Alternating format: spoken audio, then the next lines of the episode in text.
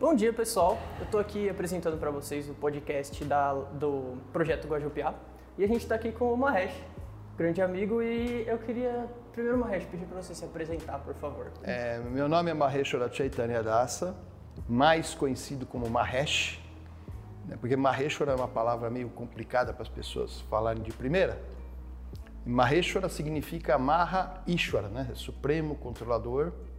É, Chaitanya, pleno de toda a consciência, é onisciente. E Das quer dizer servo, né? Servo daquele que é pleno de, de toda a consciência e é, é onipotente, é aquele que, que controla o universo todo, né? E Mahesh é uma simplificação do nome Maheshwara, assim como José e Zé assim como Chico e Francisco, Maheshwara, Mahesh. Eu sou um sacerdote brahmana do movimento Hare Krishna. Né? O movimento Hare Krishna é um nome não oficial. Né? É, na verdade, se chama. Nós temos uma, uma instituição religiosa internacional que se chama é, Sociedade Internacional para a Consciência de Krishna. E o, a nossa linha religiosa é o Vaishnavismo Gaudia. Vaishnavismo é, é, aqueles que adoram Vishnu, Deus, né? como a suprema personalidade de Deus. É, Vaishnavismo Gaudia. E por que Gaudia? Porque Gauda é uma região da Bengala, lá na Índia. É a Bengala. Né? Então, é, uma, é um, esse movimento surgiu lá então, por isso que é chamado de Vaishnavismo Gaudia. Né? E, então, é, em suma, é isso, tá? Membro da Sociedade Internacional para a Consciência de Krishna. E há quanto tempo que você está na, na, na, religião? Agora eu não lembro se está 27 ou 28 anos. Acho que 28, está fazendo 28 anos. E agora partindo um pouco para o viés da intolerância religiosa, Sim. É, o, que, o que o senhor considera como intolerância religiosa? A intolerância religiosa é aquele a intolerância é um desconforto interior que a pessoa sente por não conseguir é, porque é interessante, né? A intolerância é o principal sintoma do fanático. O fanatismo é, ele tem como principal sintoma a intolerância. É, vamos tomar um caso extremo, né? um fanático, né? um fanático religioso. O fanático, é, ele não é um buscador da verdade. Porque o buscador da verdade, ele tem que fazer é, pesquisa, comparação de razões, é, enfim, é, é, e ser humilde né, com o que vai encontrar. Porque às vezes a verdade é justamente o contrário do que você acha que ela seja. E aí talvez você tenha um, um choque de realidade. Então, mas o fanático ele não busca a, a, verdade, ele busca apenas defender uma crença. Ele quer saber se essa crença é verdadeira ou não? Não. Ele não, não se preocupa com isso. Ele simplesmente determinou: ah, essa é minha crença, eu vou aceitá-la do jeito que ela é, de forma dogmática, né? e, e então não, não vou questioná-la. Eu não questiono e não tolero, não, não suporto que outros é, é, a questionem também. Eu não admito né, eu questioná-la e nem que outros a questionem. Então, o, o, uh, esse tipo de pessoa está sempre atenta né, às coisas que possam é, fazê-lo questionar sobre sua religião. Mas não precisa muita coisa para fazê-lo questionar, não. Às vezes você se encontra com uma pessoa dessa, eu, por exemplo, vestido dessa forma, com essa marca na testa, com esse rabinho aqui, ó, atrás aqui no cabelo. O, só, o simples fato da pessoa me olhar diferente, ela vai sentir aquele desconforto dentro dela. E vai dizer: ora, por que esse cara não acredita na mesma coisa que eu? O que a religião dele tem que a minha não tem? Por que ele gosta mais dessa e não da minha? Será que ele não conhece ou ele acha aquela melhor? E mas por que, que ele iria achar melhor? Né? E aí ele começa a fazer uma coisa que por princípio ele não pode comparar. Ele não pode se questionar sobre a religião. Então isso cria a intolerância. Eu não quero. Isso chama é, é, é, dissonância cognitiva né, para quem estuda psicologia, né, busca o tema dissonância cognitiva. Então, é, é, o cara, a pessoa entra naquela dissonância cognitiva e ela não aceita, ela se fecha para aquilo. Ela não vai tentar entender e se fecha, né? Então, a, a intolerância está muito ligado com a questão é, da busca pela verdade. Quando a pessoa está aberta, né? ou aquele que realmente desenvolveu pura espiritualidade. A pessoa quando é puramente espiritual, avançou espiritualmente, ela sabe que ela tem o caminho dela, que ela está certa daquele caminho, está convencida, né? Então, quando ela está convencida, é convicta. Ela já está convicta daquilo. Já não é mais apenas uma fé cega, ela viveu aquilo, ela é uma sábia. Então, se outros têm opinião diferente, se vestem diferente, não abalam ela, porque ela superou essa fase né, da incerteza e do medo, porque de repente o cara tem uma coisa melhor que a minha, né, então eu não quero nem ouvir para não derrubar o meu castelo de cartas. É, está atrelado à insegurança, com, cer com certeza, né? Eu acho muito legal. Desculpa que eu tenho a pigarra aqui que não é fácil. Tudo bem. É, eu acho muito legal essa visão sobre a intolerância porque a gente consegue ver isso na prática. Né? As pessoas elas acabam atacando aquilo que elas não, não sentem o conforto de Sim, olhar. É, pois é, é, é a primeira coisa, é tentar destruir, é tentar afastar aquilo que eu não quero me questionar. E agora uma, uma questão um pouco mais pessoal. Você acha que por algum desconhecimento, algum, alguma coisa desse sentido, você já, já cometeu algum tipo de intolerância ou preconceito religioso por falta de conhecimento? Se eu sofri, cometi. Você cometeu? Sim, já. Acho que todos nós na nossa trajetória humana, né? Ah, e é por isso que é legal, porque eu falo com propriedade.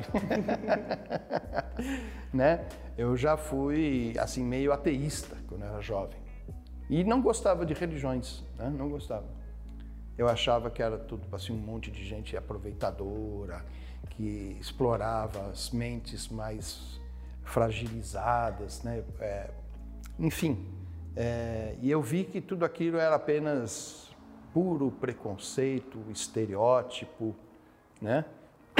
Então, na minha jornada por, por, por esse mundo, por essa vida, é, eu, a vida me mostrou isso. Então eu já cometi intolerâncias nesse sentido. Falei, ah, esse cara aí não quer nem ouvir. Muitas vezes até na televisão. Você põe num canal, tem um cara falando, mas eu não espero nem o cara começar para ver o que o cara vai falar.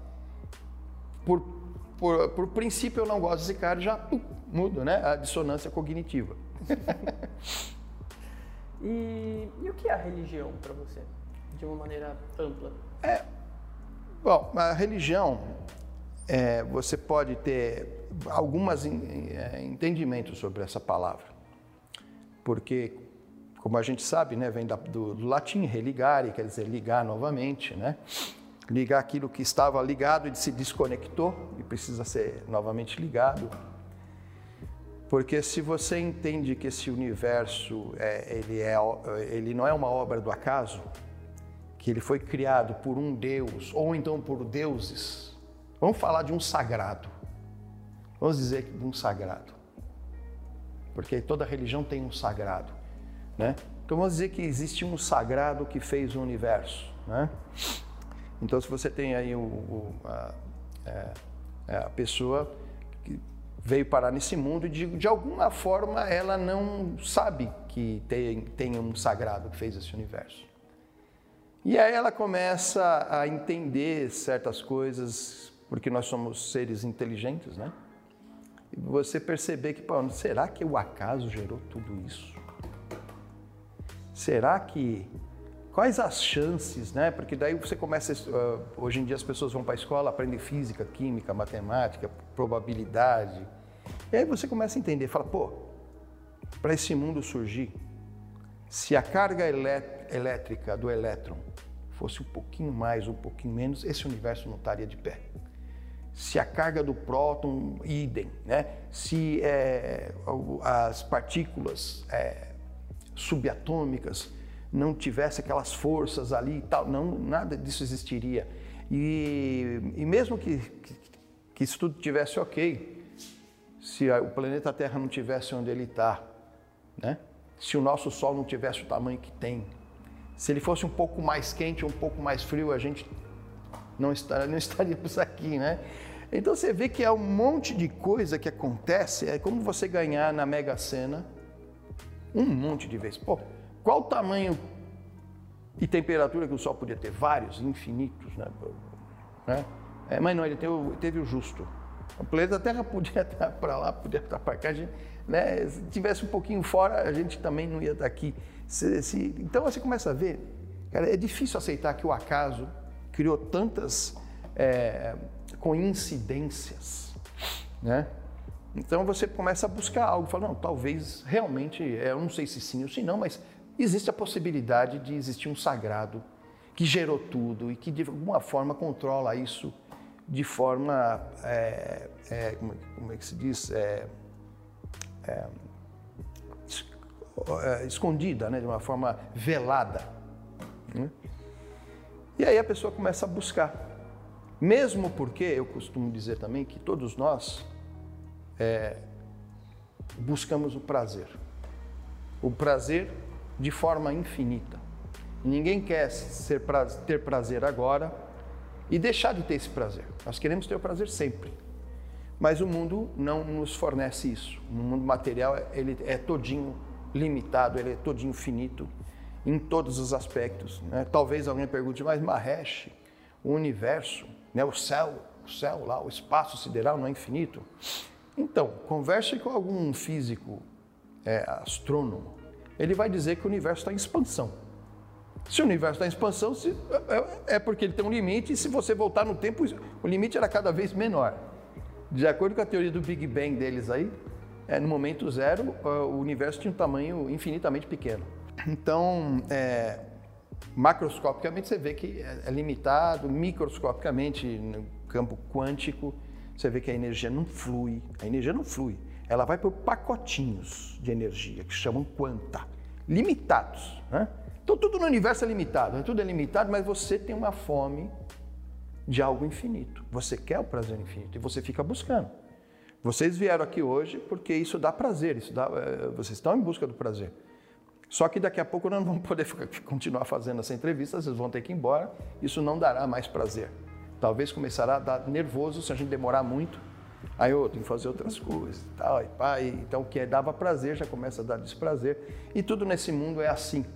E todas as pessoas são assim. Então elas começam a buscar essa fonte infinita de prazer que não está nesse mundo, porque aqui tudo é limitado. Não existe nada infinito no mundo material. E aí ela começa a buscar. E às vezes acha. Né? Então, religião, nesse sentido, é você se reconectar com o sagrado. Né? E, mas religião também pode ser entendido como um processo pela qual você consegue essa conexão. É, porque daí entra, entra alguns outros conceitos. Existe espiritualidade, existe religião e existe instituição religiosa. São três coisas é, que estão intimamente ligadas, mas são completamente diferentes. Não, assim, espiritualidade é o grau de consciência que você tem, a capacidade que você tem para responder para você mesmo com, satisfatoriamente as grandes perguntas da vida. Quem sou eu? Da onde eu vim? Para onde eu vou? Quanto tempo estarei aqui? E afinal de contas, o que, que eu estou fazendo aqui? Então, na medida que você responde satisfatoriamente essas questões, esse é o teu grau de espiritualidade. Só que para você avançar, às vezes você lança a mão e é daquilo que se chama religião, que é o processo que vai te auxiliar nessa jornada da busca pelas respostas. Então, aí nesse caso, a religião é o processo que vai te ensinar como fazer isso, como você avançar e poder ter respostas satisfatórias. E existe a instituição religiosa que é quando um grupo de pessoas de uma que está praticando uma religião resolve comprar uma casa para juntar as pessoas, resolve que tem que imprimir livros, aí precisa ter dinheiro, precisa ter, é, ter documentação, é, entra burocracia, entra, enfim, um monte de coisas, né? Que isso forma a instituição religiosa. E às vezes a instituição religiosa acaba criando uma personalidade que muitas das vezes pisa em cima da espiritualidade da religião e pisa em cima é, da, é, da espiritualidade religiosa, às vezes acontece, né? Mas a religião, então, nesse caso, é um processo, nessa perspectiva, é um processo pela qual é, você tem liturgia e teologia. Né? Quando você tem um, um processo com liturgia e teologia, você pode chamá-lo de religião. Porque tem muitos processos que não têm esses dois elementos. Então você pega alguma coisa, só tem teologia ou filosofia, mas não tem liturgia. E outros que têm muita liturgia, mas aí a teologia é meio que zerada, não tem filosofia, né? É, também fica naquela dúvida se é religião ou não é, mas com certeza quando você tem esses dois elementos, né? liturgia e teologia, você pode caracterizar como uma religião. E agora uma outra pergunta também sobre religião, que ela é sobre o que é religião para você. Assim, bem especificamente, como você se sente em relação à sua religião, mas também emendando em uma coisa que a gente lê na internet, que não é muito bem utilizado o termo hinduísmo. Então, se a gente pudesse misturar essas duas perguntas, seria ótimo. Então, o que é religião para mim? Uhum. É, para mim é exatamente isso. É um processo né, que faz a gente avançar na busca pelas respostas. Né? É um processo que vai te ligar, no meu caso, com Deus, porque eu sou monoteísta. E como eu sou monoteísta, então eu busco satisfazer ao Seu Supremo. Eu entendo que na, dentro do movimento Hare Krishna, a nossa preocupação, a nossa ocupação, na verdade, é desenvolver amor por Deus. É o ponto principal, é a meta, assim, sabe? É desenvolver puro amor por Deus. E quando você desenvolve amor por Deus, não basta.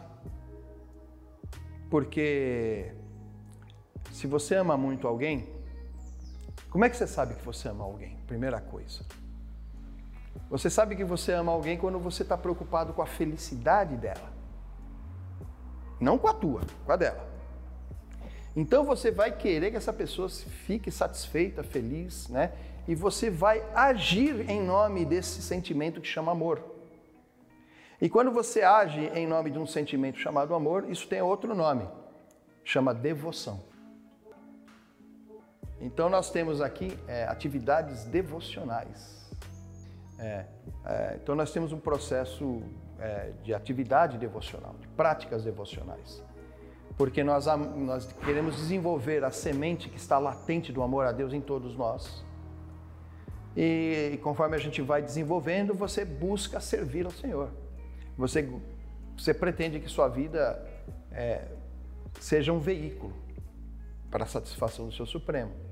E como é que você faz isso? Trabalhando para o Senhor. Né?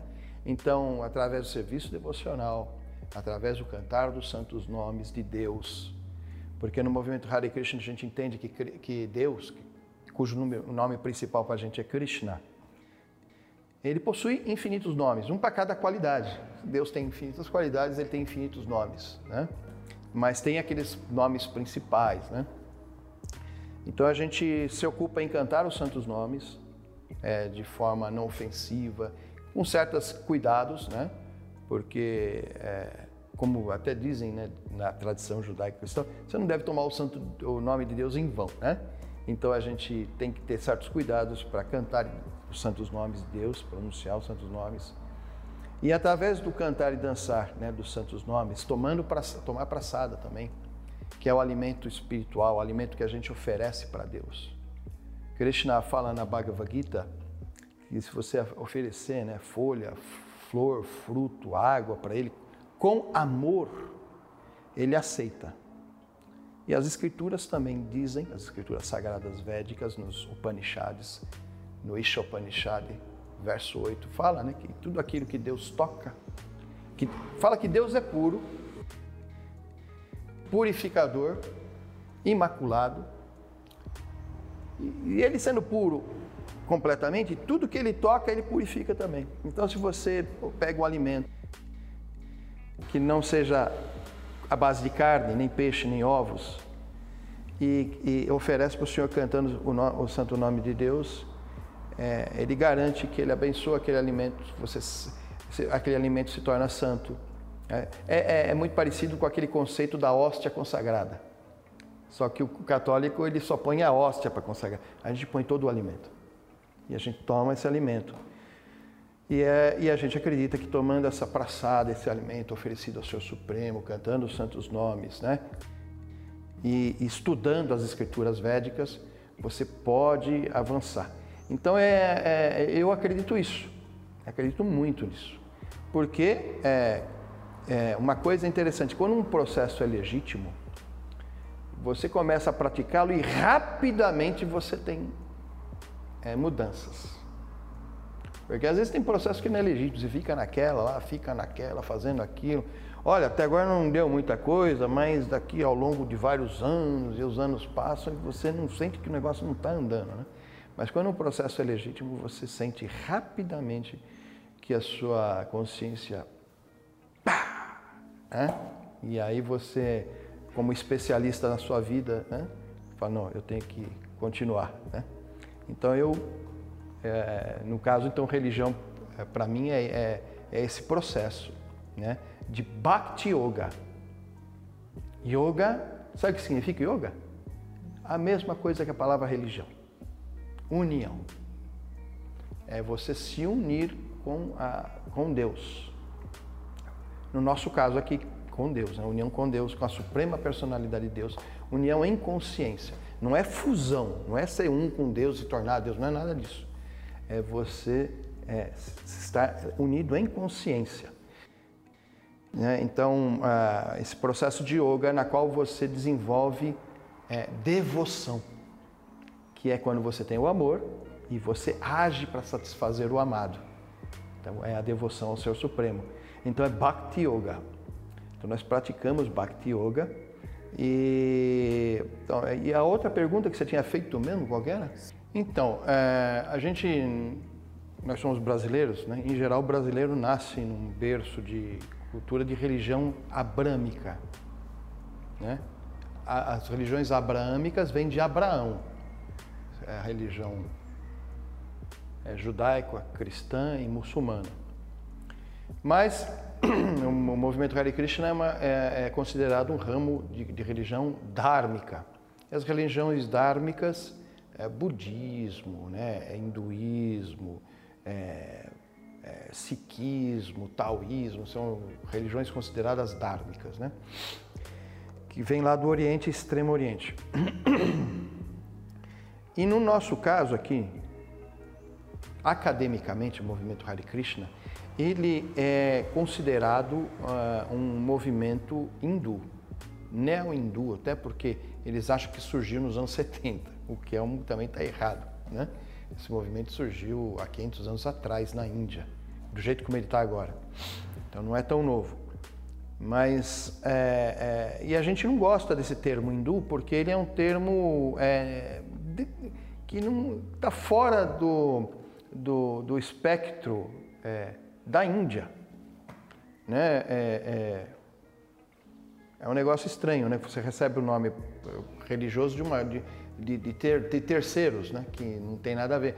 Porque hinduísmo, hindu, a palavra hindu, é, vem do termo hindu, que é o rio. Né? Tem um rio na Índia que chama é, Rio Sindhu. E a, os, os povos da Índia antiga, que são considerados povos arianos, que viviam entre sete rios sagrados, Sapta Sindhu, Sapta Sindhu, sete rios. Né?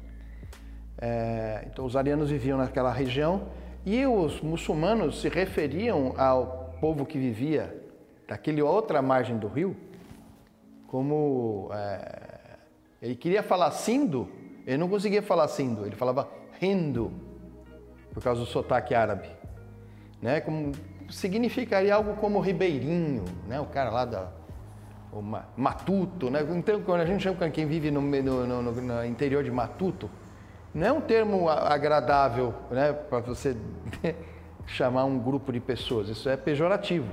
Da mesma forma, o termo hindu é um termo pejorativo, mas é o que ficou. Nas escrituras sagradas você nunca vai achar essa palavra hindu, porque é, isso é, uma, é uma, uma distorção da palavra sindu, que virou hindu, e quando os ingleses colonizaram a Índia, aí eles oficializaram isso para o mundo, né? Porque até então era só ali, né, naquela região. Aí eles oficializaram para o mundo e no meio acadêmico toda aquela tradição religiosa que aceita as, os Vedas e as escrituras védicas como sagrado é considerado hindu. E, e, hindu, e aqui também as pessoas acham que hinduísmo é uma única religião. Não é uma única religião, é um grupo religioso. É um supergrupo, eu diria.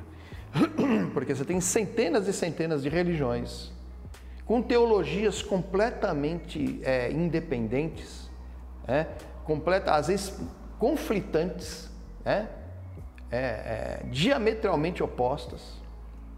Porque, por exemplo, no nosso caso, nós somos monoteístas, acreditamos na suprema personalidade de Deus, mas tem outras pessoas que, que é outras linhagens que na mesma, com os mesmos livros chegam à conclusão que Deus não é uma pessoa. É uma luz, é uma energia, que eu sou Deus também, eu vou me fundir com Deus e tudo será Deus, enfim. Né? É, é uma outra visão diametralmente oposta. Né? E tudo dentro do hinduísmo. Então, às vezes saiu uma novela um tempo atrás e falava do hinduísmo como se fosse uma única religião. Isso gera uma confusão assim tremenda. É a mesma coisa que, vamos dizer, que o chinês que nunca viu cristianismo na vida. Aí ele começa a olhar na internet e não entende direito. Ele acha que o, o cristão é aquele que acredita na Virgem Maria, em Jesus, que não pode doar sangue, que, que faz, como é que fala, é, é, expulsa demônios e que também é, é, é guarda o sábado e Aí ele mistura várias religiões cristãs como se fosse uma única, né? E aí a gente está risada aqui falando, não, não pode ser, está confuso. Então existe muito essa confusão. É, por causa desse termo hindu, a gente não gosta de utilizar ele, né? a gente não gosta de se identificar como hindu, porque esse nome é, é, é considerado meio pejorativo. Mas oficialmente no Ocidente é, é o que temos né, para hoje, né? O que temos para hoje. Então a gente fala, é, hinduísmo, né? Estamos num grupo. A gente, como é que a gente chama a nossa própria religião? De Sanatana Dharma. Sanatana quer dizer eterna. É, é, dharma, religião, né? ocupação espiritual, né? Ou também lei, lei espiritual, grande lei que rege tudo no cosmos. Né? Então nós somos seguidores do Sanatana Dharma o que é muito diferente de hinduísmo. é, eu respondi? E indo aí para essa parte da diversidade e tudo mais, o que o senhor acha da diversidade religiosa no Brasil? Eu acho muito boa. Eu acho que a diversidade religiosa no Brasil é uma das maiores. É, eu acho que o povo brasileiro sempre teve, é, até pouco tempo atrás, era o país onde havia mais liberdade religiosa no mundo até uns 4, 5 anos atrás, o Brasil era, era o melhor país pelas liberdades religiosas. De uns tempos para cá isso mudou. Já não estamos mais lá. Já o negócio já estamos entrando numa sociedade que está cada vez mais polarizada em todos os sentidos.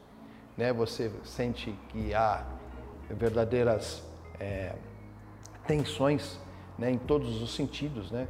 Micro, é, micro é, deixa eu falar, é, é, conflitos, micro conflitos em todos os setores, né?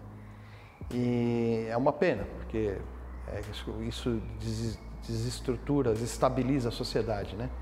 Então o Brasil tem grande diversidade, diversidade religiosa. Aqui você acha muçulmano, judeu, é, cristão de tudo que é linha, né? Até Hare Krishna tem aqui, né? né? E nós temos uma, uma coisa interessante que a nossa Constituição é, federativa, ela, ela garante o direito de liberdade religiosa, liberdade de culto, né, de, de, de, de expressão também. Né? Isso é muito importante, porque nós somos ativistas pela liberdade religiosa.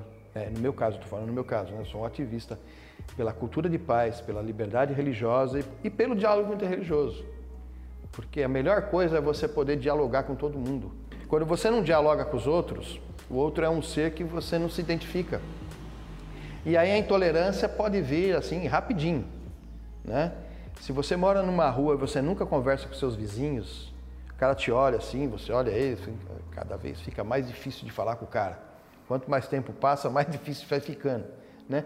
Mas a partir do momento que você conhece, ele conversa, ele leva, você vai na casa dele, ele vem na tua, é, as tensões, apesar de vocês viverem em casas diferentes, com, com costumes diferentes, comendo coisas diferentes, seja lá o que for, vocês estão bem, estão bem, né?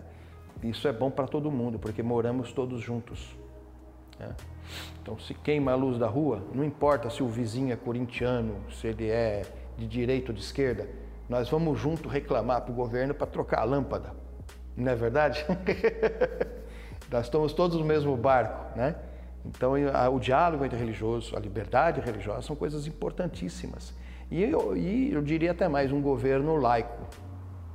Um governo que é, ele não dá preferência para nenhuma religião, mas ele está é, sensível às necessidades das religiões de ter sua liberdade, de poder se expressar e tudo mais. Prática da sua religião que você acha que seria legal toda a população um, praticar? Né? Bom, de cara o vegetarianismo, eu acho legal. Essa é a minha opinião. Essa é a minha opinião. Porque eu entendo que você tendo uma, uma alimentação menos violenta, porque a gente, a gente aqui é, tem uma visão da lei do karma.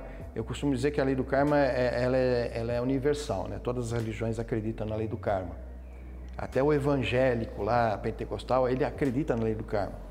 Ele vai falar que não porque ele não sabe o que é a lei do karma. A lei do karma é, é a lei da, da, da ação e reação. Ele sabe que se ele agir bem, ele vai para o céu. Se ele agir mal, ele vai para o inferno. Então é karma. Ele acredita no karma. O que ele não acredita é na reencarnação que é um outro conceito, que não é karma. Né? Está, às vezes, no nosso, na nossa teologia, anda juntos, mas na, em, muitos casos não. Né? Então as pessoas todas acreditam no karma, mas não acreditam na reencarnação. Então a, a, nós acreditamos no karma, né? que tudo que você faz, e também acreditamos na reencarnação. Então tudo que você faz vai ter uma resultante. E se você mata milhões de animais inocentes todos os anos, aí você fala, não, mas é para, para por uma questão de sobrevivência. Não, não é, cara. Você não precisa matar animal. Se fosse assim, eu estaria morto já desde os 16 anos de idade. Eu sou vegetariano desde os 16, né? Eu já estaria morto, enterrado há muito tempo, né? É, e eu vivo bem, né? Inclusive, fui por muitos tempos, eu fui professor de artes marciais, tive academia, sempre vegetariano, né? É, e aí você matando milhões de inocentes animais todos os anos, simplesmente para satisfazer o capricho do paladar, que não é questão de sobrevivência, não. É questão de que eu gosto de comer carne. né? é apenas um capricho do paladar. É um egoísmo, se você for ver. Só estou pensando em mim. É, eu, eu quero defender o meu prazerzinho, eu não abro mão do meu prazer da carne. Não importa se milhões de animais estão sendo mortos injustamente, né? É, são inocentes, não fizeram nada, eu não preciso deles para viver, mas eu vou lá e os mato porque eu quero satisfazer o meu paladar é, egoísta e exigente. Né? É um capricho, né? um capricho. É, eu acho que isso causa danos no meio ambiente, causa danos sociais, econômicos. Eu não vou entrar nessa, nessa seara aqui, não é esse o tema, né? Mas eu, eu acho que é uma coisa que interessante, que poderia ser expandido muito mais, né? É, é, eu também acho que outra coisa que, que, eu, que eu acho legal na nossa religião é de você é, é sempre pensar em é, no bem do próximo. Né? Você, conforme você vai. Porque o que acontece? Se você acredita realmente que existe uma suprema personalidade de Deus e que todos nós somos filhos de Deus, Krishna fala na Bhagavad Gita que ele é o pai que dá a semente. Ora, se você realmente realiza que Krishna é, é o pai que dá a semente, essa é a árvore da adoração a Deus, né? Ele é o pai né, que dá a semente. E ele tem um fruto maduro, essa árvore.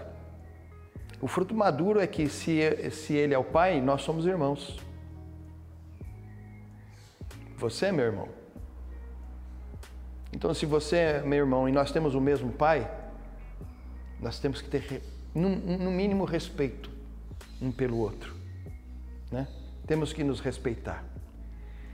E se o cara for ateu, né, eu diria mais, né, se o cara for ateu, né, é, porque religião é questão de fé, a fé pode mudar, mas o que não muda na gente é a nossa condição de seres humanos.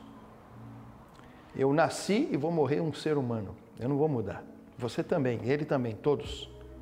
Então nós temos que nos respeitar, pelo menos enquanto seres humanos.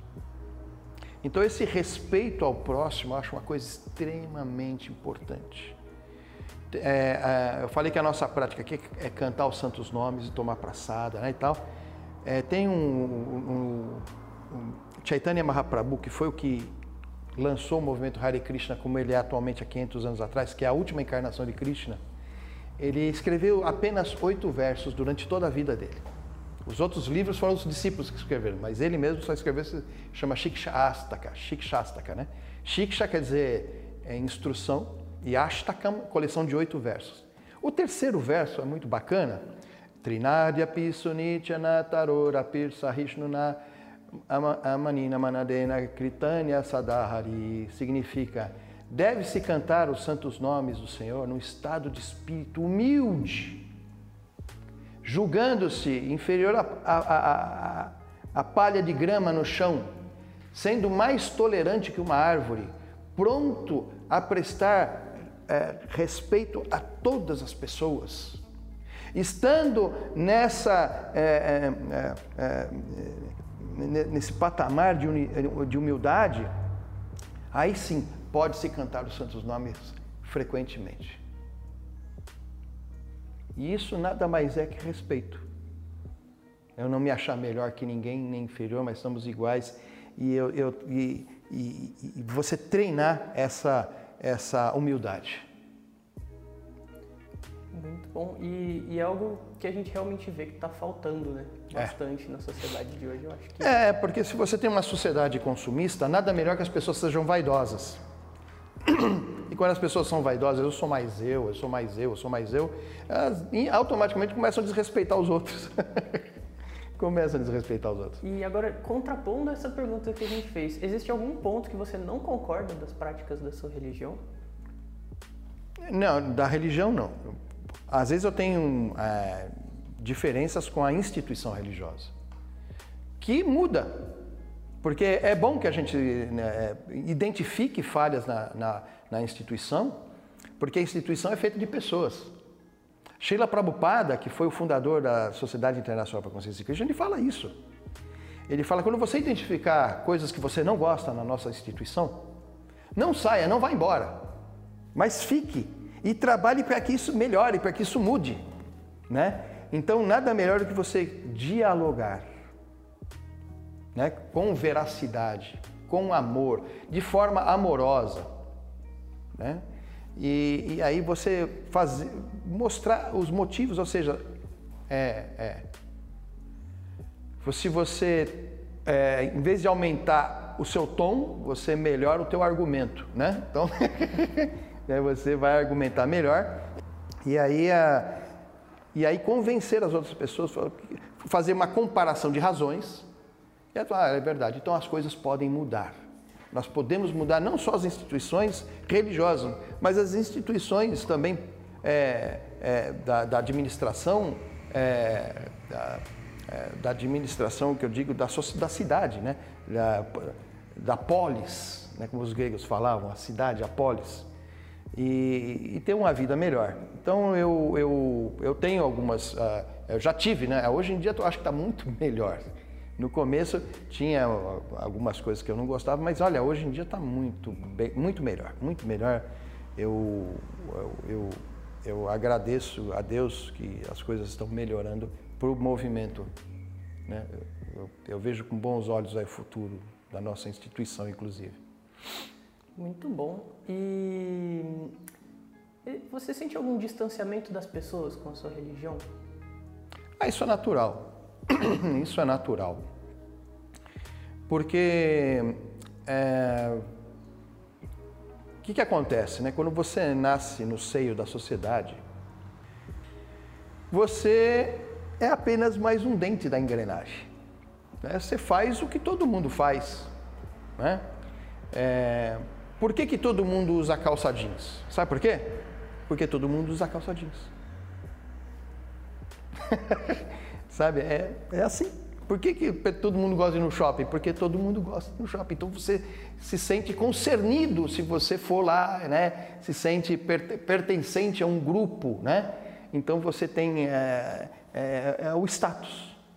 É uma questão de status. Mas quando você começa a não ter mais uma visão de. É, como é que se diz? Quando os peixes estão todos juntos, como é que chama aquilo?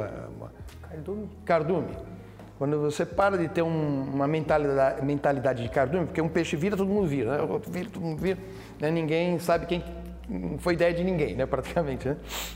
Mas quando você começa a ser senhor de si mesmo, começa a analisar criticamente é, o mundo que o cerca, por causa da lucidez que você busca, você, né? Então é uma atividade de lucidez e você começa a refletir criticamente sobre o mundo que te cerca, sobre os valores que estão colocando aí. Será que esses valores são bons? Será que não são? E, conforme você vai, vai mudando sua cabeça, você vai deixando de, de andar na média. Então você vai deixando de ser medíocre. Medíocre no caso de média, né? E você vai se meio que se isolando mesmo. É natural é, os grandes pensadores, é, muitos filósofos re, reclamaram e sempre reclamam de, se, de viver meio isolado. Porque não é, não é uma vida automática, vivida de qualquer jeito. É uma vida que questionou praticamente tudo. Então, a, se alinhar em, em, em, ideia com os outros fica, fica difícil. Você vai selecionando cada vez mais, né? E Agora, sobre a relação das pessoas com a religião durante a pandemia.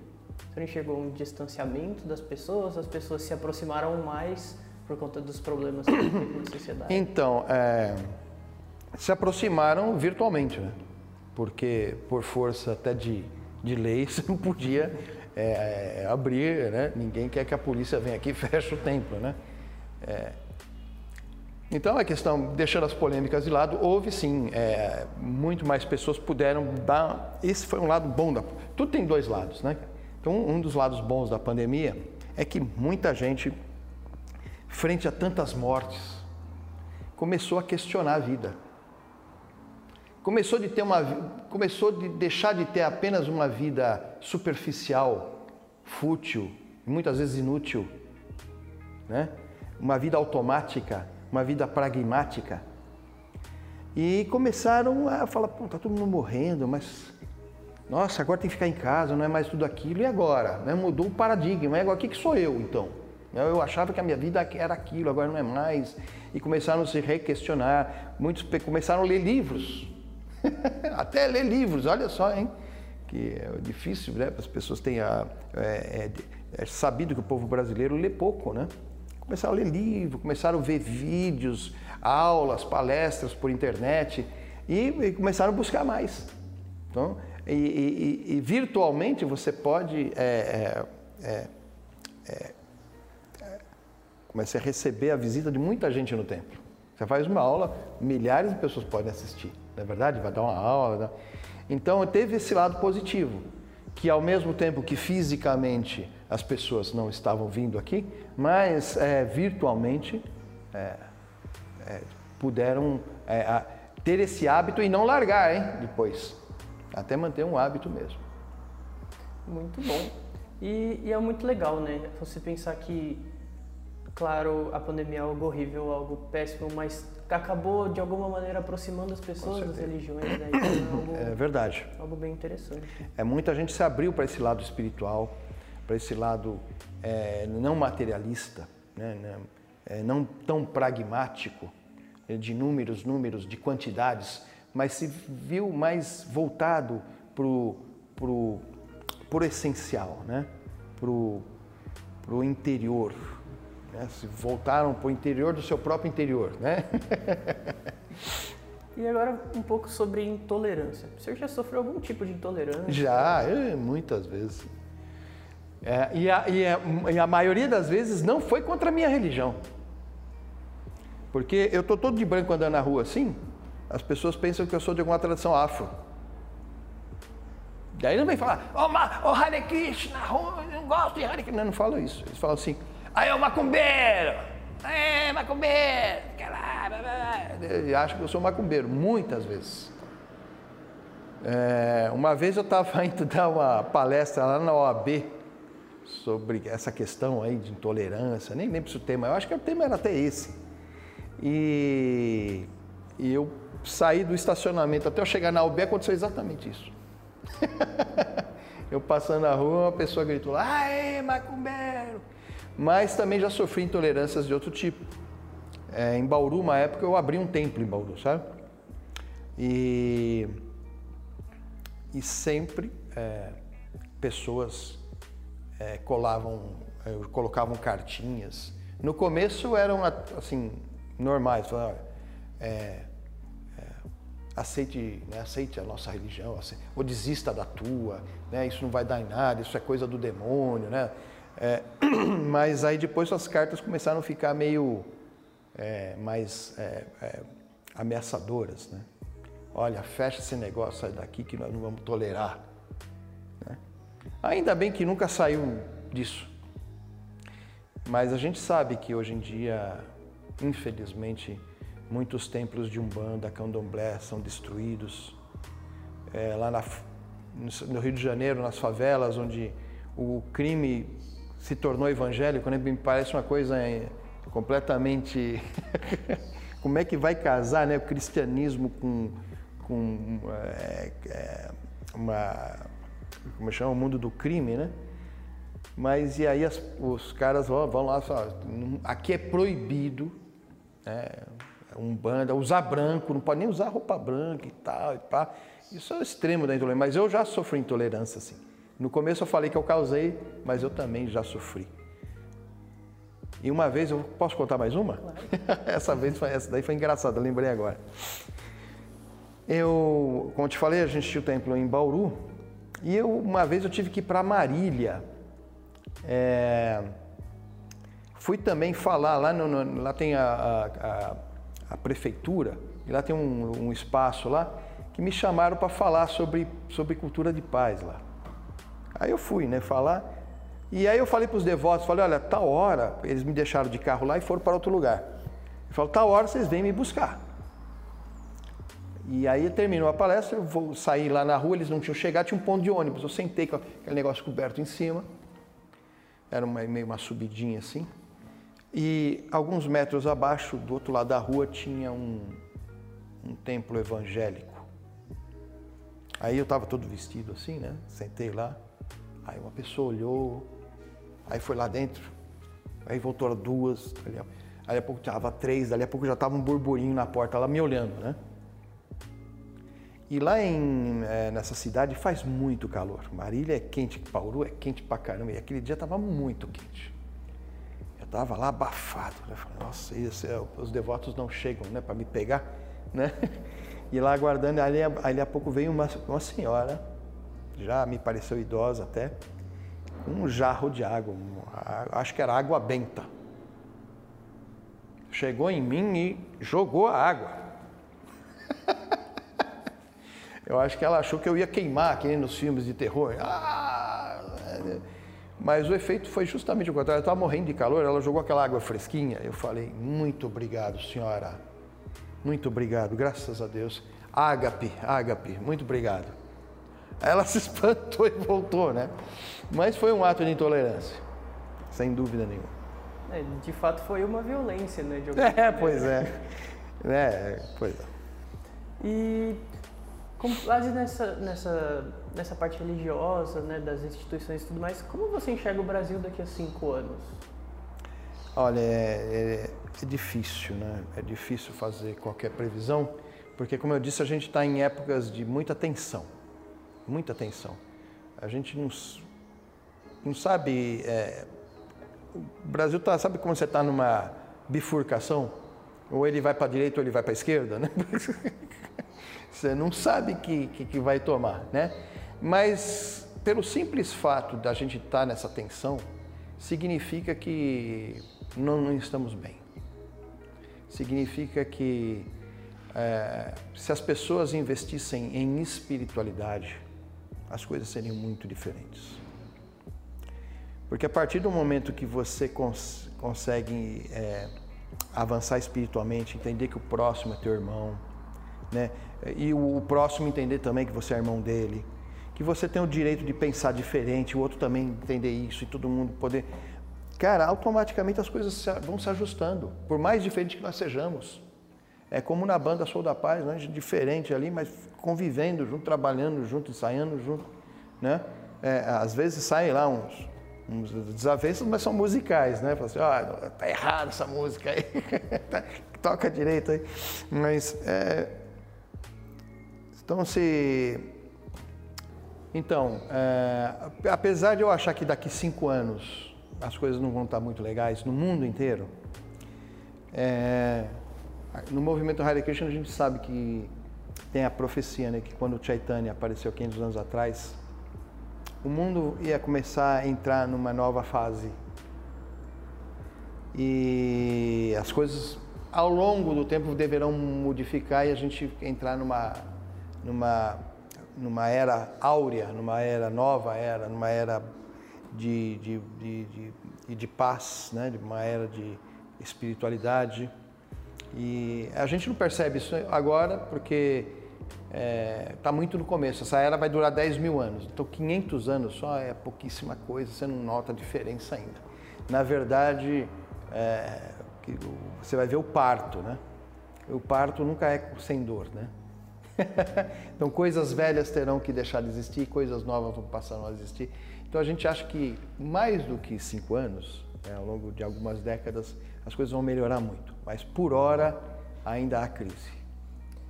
E, e o que você acha da possibilidade, aí, emendando também nesse período áureo, o que você acha dessa possibilidade da sociedade ser igualitária nas religiões, no bem-estar ao próximo, nessa sociedade mais. Eu acho que, como eu te disse, é um princípio fundamental da dignidade humana. Né? Nós temos, estamos todos no mesmo patamar de dignidade.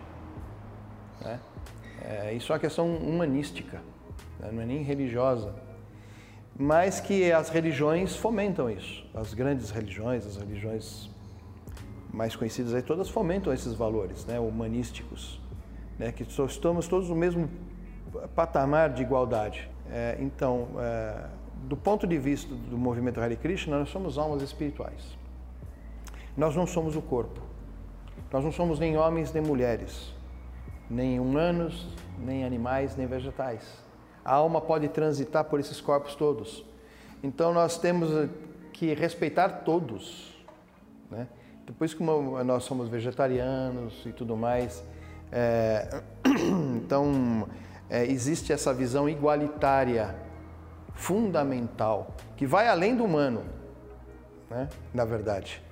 Mas que isso é, é, é muito importante porque eh, as diferenças existirão. Nós precisamos aprender a viver com as diferenças.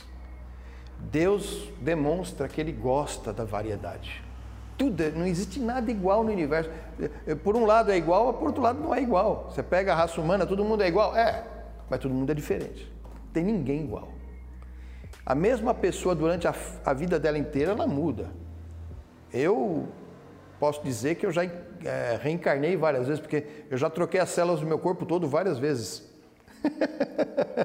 eu já não estou no mesmo corpo, não estou na mesma cabeça, não, é, eu sou outra pessoa, né? Apesar de ser a mesma pessoa, eu sou outra pessoa. Então a gente precisa entender que é, existe a igualdade e as diferenças. A gente precisa saber onde as igualdades devem ser mantidas e onde as diferenças têm que ser respeitadas onde as igualdades têm que ser, é, fazem parte de, é, do valor humano, da dignidade, e eu não posso coisificar o outro que não é igual a mim, transformá-lo em coisa. É diferente, então não é gente, né? Não, não, não, não podemos encarar dessa forma. E você acha mais importante? Uma pessoa acreditar em uma religião ou em um Deus? O princípio que a pessoa pode ter a sua própria espiritualidade e não seguir uma religião. Então, como eu te falei, existe espiritualidade, religião e instituição religiosa. A espiritualidade é aquele grau que você vai responder as grandes perguntas. Só que tem um problema aí. Tem um grande problema aí. É, é, as almas condicionadas, a alma espiritual, quando vem para o mundo material, ela se condiciona na matéria. E aí ela tem quatro características. Ela erra, ela tem. Porque a gente erra, todos nós erramos, não tem como fugir disso. Né? Temos os sentidos materiais limitados. Por exemplo, se tiver muito claro, eu não enxergo. Se tiver muito escuro, eu não enxergo. Se tiver muito longe, eu não vejo. Se tiver muito perto, eu não vejo. Se tiver com cores abaixo do vermelho, eu não enxergo as cores infravermelho. Se tiver cores acima do violeta, eu não enxergo. Então, eu só enxergo em certas faixas e condições. A mesma coisa com a minha audição, a mesma coisa com o meu tato. Então, tudo aquilo que está fora do alcance dos meus sentidos, eu não percebo. Então, eu, eu, eu, sou, eu tenho, eu, meus sentidos materiais são limitados. Eu possuo tendência a enganar e ser enganado. Isso é desconcertante, mas é a pura verdade. Cada hora que você passa na frente do espelho e dá uma ajeitada no seu cabelo, é porque você quer convencer o outro de uma coisa que você mesmo não sabe se você é, você está entendendo? Você vai lá para convencê-lo daquilo. Né? É, ou então, é, você já deve ter percebido que às vezes você está em casa, vai chegar a visita, rapidamente, você vai chegar daqui a pouco. Ah, então é, é, passa uma água no cabelo, troca de roupa, né? É, esconde a sujeira debaixo do tapete, papapá. Aí quando a visita chega, está todo mundo bonito, belo, é, perfumado mas não estava há, meia hora atrás, né? Tendência a enganar. Só que tem sempre aquele que engana melhor e nos engana. Então nós temos tendência a ser enganados também. Então nós erramos, temos sentidos limitados, temos tendência a enganar e ser enganado. Por causa dessas três coisas, aquilo que nós achamos que seja realidade não é a realidade. É aquilo que nós percebemos da realidade é a nossa visão distorcida de realidade. Então, como a gente não sabe como é a realidade, nós temos o quarto defeito, que é estamos sempre em ilusão. Se passar um ser aqui que tem uma cor acima do vermelho ou acima do violeta, estiver falando num som ultrassom, eu não vou percebê-lo. Então a verdade eu não posso obtê-la, a, verdade absoluta. Aí a, só se Deus aparece, escreve, o transcendente. Então eu sozinho não posso confiar na, né, nessa taco aí. E... Ficou claro? e em um tribunal, é, em, em, um tribunal você acha que a religião, a religiosidade... Tribunal? Um tribunal, um tribunal de, de justiça. De justiça. Hum. Você acha que a religião da pessoa deve ser levada em consideração? Depende do que for. É, num crime de morte? No crime de quê? É, eu vou contar. A gente teve uma, um, um relato que a gente hum. pegou na pesquisa que ele é muito interessante para esse hum. tema. Aconteceu o seguinte: uma mulher, ela tinha acabado de sair do terreiro que ela, que ela pratica umbanda. Ela estava com as roupas brancas, os fios de conta e tudo mais, e parou no ponto de ônibus. Veio uma senhora e cuspiu nela. Ela abriu o boletim de ocorrência e tudo mais. O dia que chegou a intimação na casa dessa senhora, ela teve um infarto e faleceu. No dia do julgamento, o juiz, né, em, enfim, pra, em algum, por algum motivo, perguntou para essa moça se ela tinha feito algum tipo de macumba para essa senhora morrer. Então é nesse, nesse contexto, a religiosidade da pessoa ela deve ser levada em consideração nesse caso. Então, uh, veja bem, uh, uh, o legalismo, as leis, são tão imperfeitas quanto as pessoas. Numa sociedade nazista era perfeitamente legal prender, maltratar, matar os judeus. Isso quer dizer que está certo porque é lei? Não. Não quer dizer nada disso. Aquele juiz que julgou, falando que os judeus são inferiores, é, é um juiz que estava realmente sendo ajuizado? Não, não estava. Isso é legalismo. Justiça é outra coisa. Justiça aos meus olhos, aos olhos é, dos Hare Krishnas, é outra coisa. Se você acredita que o universo é um cosmos, que não é um acaso, não é um caos, é um cosmos, nada está de bobeira, tudo está funcionando devidamente no seu lugar, tudo ajustado no universo, justo mesmo, sabe? E se você não, é, não tiver encaixado, você está injusto. Então, um dos propósitos da religião é tornar você uma pessoa justa. Você não sair do seu lugar, você está entendendo? Ah, eu, eu, eu preciso de comida, preciso de casa, remédio, mas eu não preciso de toda a riqueza do mundo. Eu não preciso de, sabe, só eu ser rico e todo mundo ser pobre. Isso é ser injusto. É estar desajustado no universo. Porque os recursos materiais são finitos. É preciso que cada um tenha direito ao seu quinhão. Você está entendendo? E se eu pego tudo para mim e para os outros que se dão, né? Tem assim, é, tem quatro pãozinhos, nós estamos em quatro, eu estou comendo três, né? Significa que os três outros estão morrendo de fome, né? Então, eu acho que é mais importante buscar a justiça na consciência espiritual e fazer as leis a partir disso. Um, agora sobre o senhor comentou que você está no, no, no, movimento Hare Krishna desde os 16 anos. Já... Não, não, sou vegetariano. Vegetariano, 16, desculpa, confundi. É, eu tô com já... 57, cara. Né? Eu tô, eu tô há 28 anos praticamente no Hare Krishna, no movimento Hare Krishna. Tá. E o senhor já participou de alguma outra religião? Já, já, já. já. É, eu, eu, quando eu comecei a minha vida espiritual, eu comecei pelo ocultismo.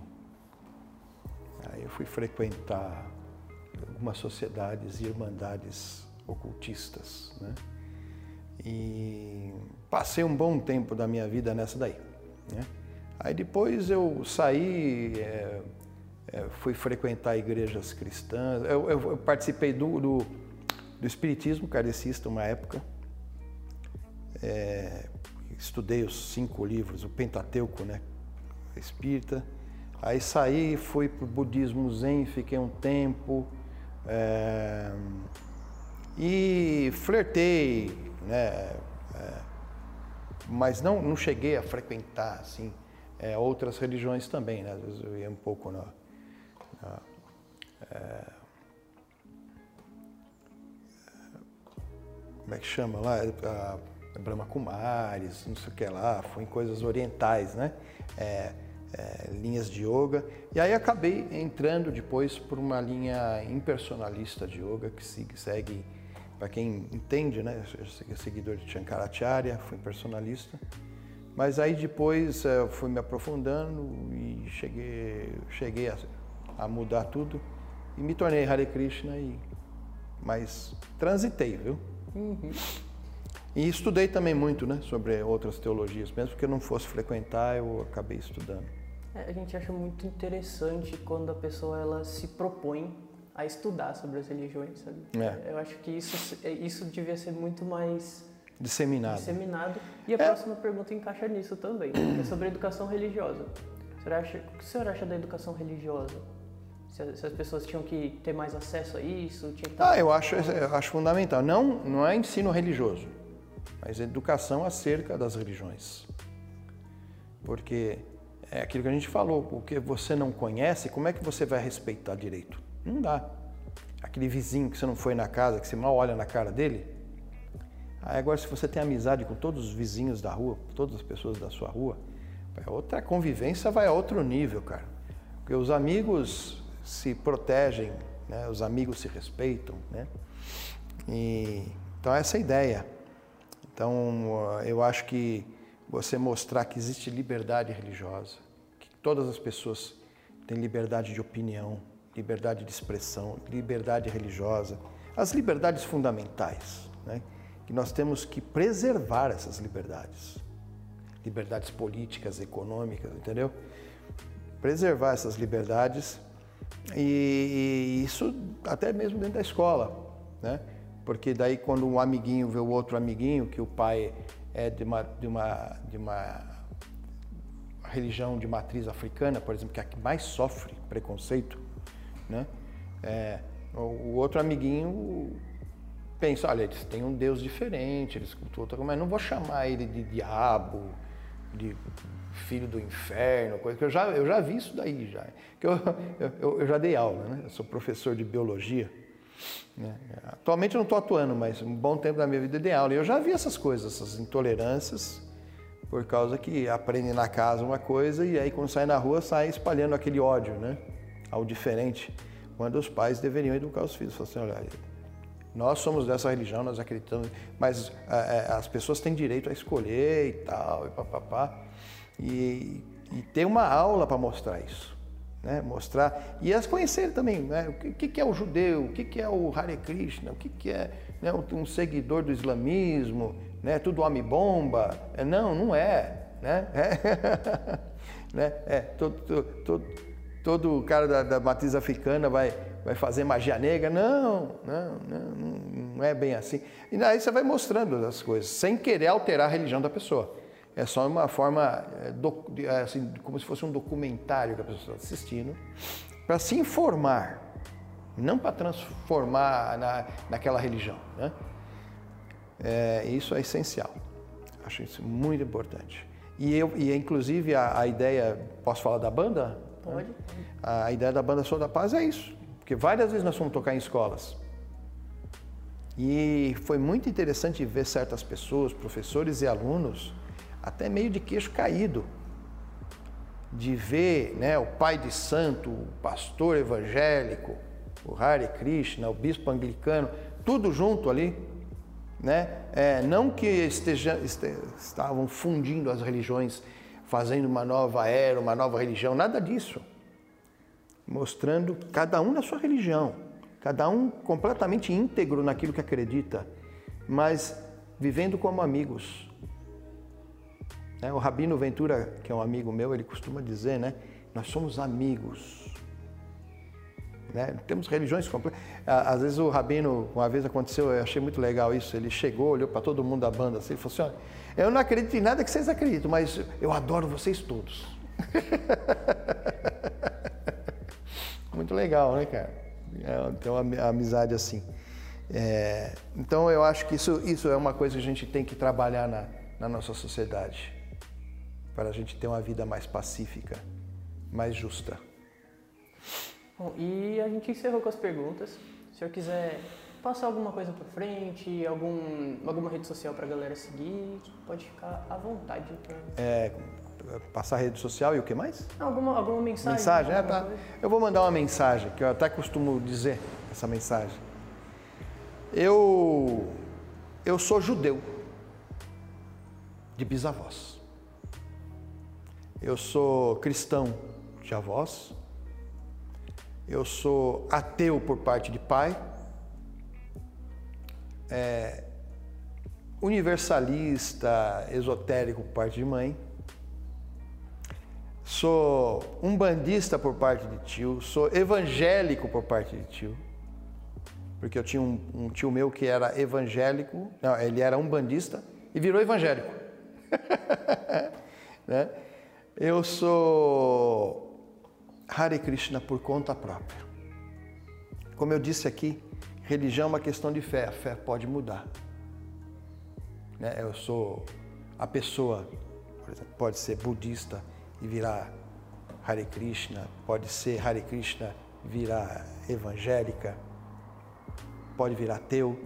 Isso é garantido por lei na nossa Constituição.